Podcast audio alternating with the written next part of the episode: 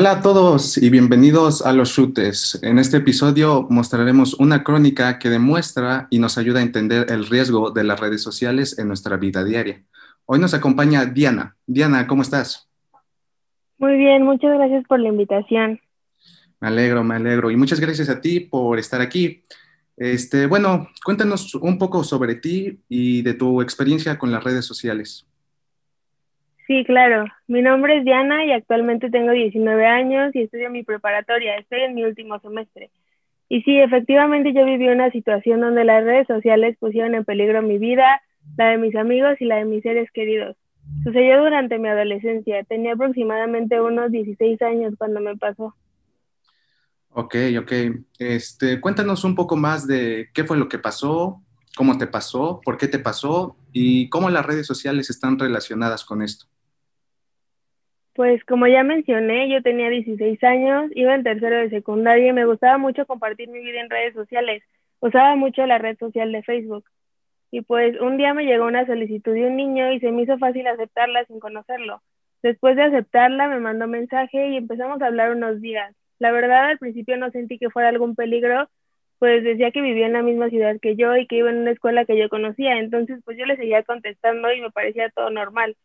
Después de una semana de estar hablando con el niño, me empezó a tirar un poco la onda, me decía que estaba muy bonita, que le mandara fotos mías, y yo al principio no quería, pero pues no sentí que fuera algún peligro ni nada malo, así que le mandaba fotos mías de lo que hacía, dónde estaba y así. Después me empecé a interesar un poco y yo le pedía fotos a él de lo que él hacía y él también me pedía a mí, pero es que él nunca mostraba su cara en las fotos.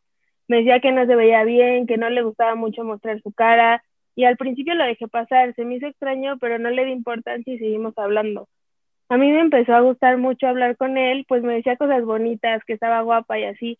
Entonces me gustó mucho la forma que me trataba y pues yo hacía todo lo que me pedía, le mandaba fotos y todo eso. Después de un tiempo me dijo que si nos podíamos conocer y obvio al principio me sentí un poco insegura y me daba un poco de miedo, ya que nunca lo había visto en persona e iba a ser la primera vez que lo veía y estaba muy nerviosa.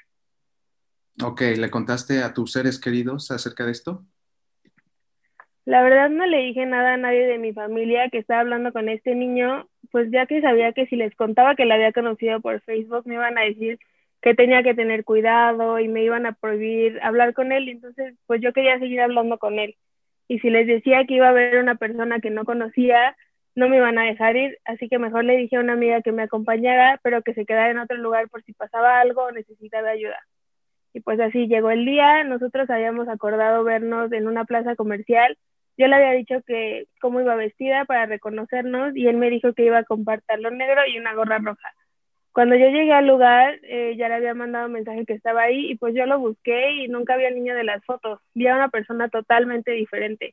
Afortunadamente no era una persona de gran edad, era alguien de mi edad, pero no era el de las fotos. Entonces me asusté mucho y le, le llamé a mi amiga asustada para que viniera por mí. Mm, ¿Cómo te sentiste en ese momento? Pues la verdad me sentí muy asustada e insegura, ya que mi vida corría riesgo en ese momento y yo ni siquiera lo sabía. No podía creer cómo una persona me había engañado diciendo ser otra y nunca me di cuenta. Me sentí engañada y usada. Esas son las dos palabras con las que yo podría definir lo que sentí en ese momento.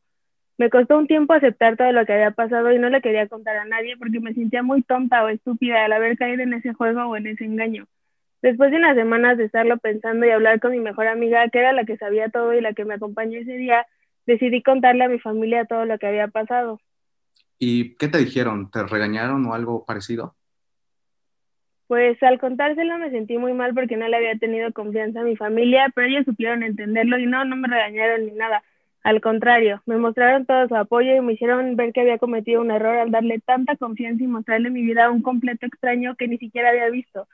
Me dijeron que debía tener cuidado con quien compartía mi vida, ya que al mostrar mi vida en redes sociales le estaba abriendo las puertas a cualquier persona a conocerme y saber todo lo que hago, y que no solo estaba poniendo mi vida, sino que también la de mi familia y mis amigos.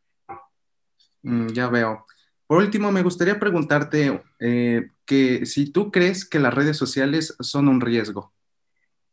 Sí, claro que son un riesgo. La verdad, cualquier persona se puede pasar a, hacer pasar por otra para engañar es por eso que son muy peligrosas y pueden correr en riesgo tu vida. No recomiendo compartir tu vida, lo que haces, tus amigos, familia, etcétera, con cualquier persona. solo aceptar solicitudes de conocidos o de personas que tengan amigos en común, ya que la persona que me hizo esto ni siquiera había amigos en común con él ni nada y decía que era de mi misma ciudad y yo ni siquiera había escuchado de él.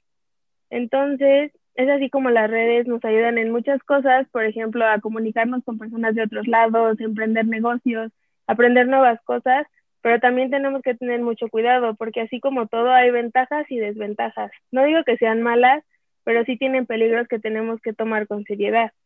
Si tenemos precaución de quién entra en nuestra vida, a quiénes ven nuestras fotos, a quiénes se las mandamos, si tenemos control de todo eso, creo que las redes sociales nos podrían ayudar muchísimo si las utilizamos para una manera buena sin hacerle daño a otras personas. Ok, muchas gracias por tener la confianza y el valor de contarnos una experiencia tan personal y profunda y también por los grandes consejos que nos diste para que otras personas no pasen por situaciones como la que tú sufriste. Así que muchas gracias. Y dicho eso, así es como termina nuestra investigación. Vimos que las redes sociales son una gran herramienta de comunicación, pero también tienen un lado muy oscuro, lleno de peligros que tenemos que tomar en cuenta para no poner en riesgo nuestra vida. Nosotros somos los Chutes y gracias por haber seguido nuestras transmisiones. Adiós.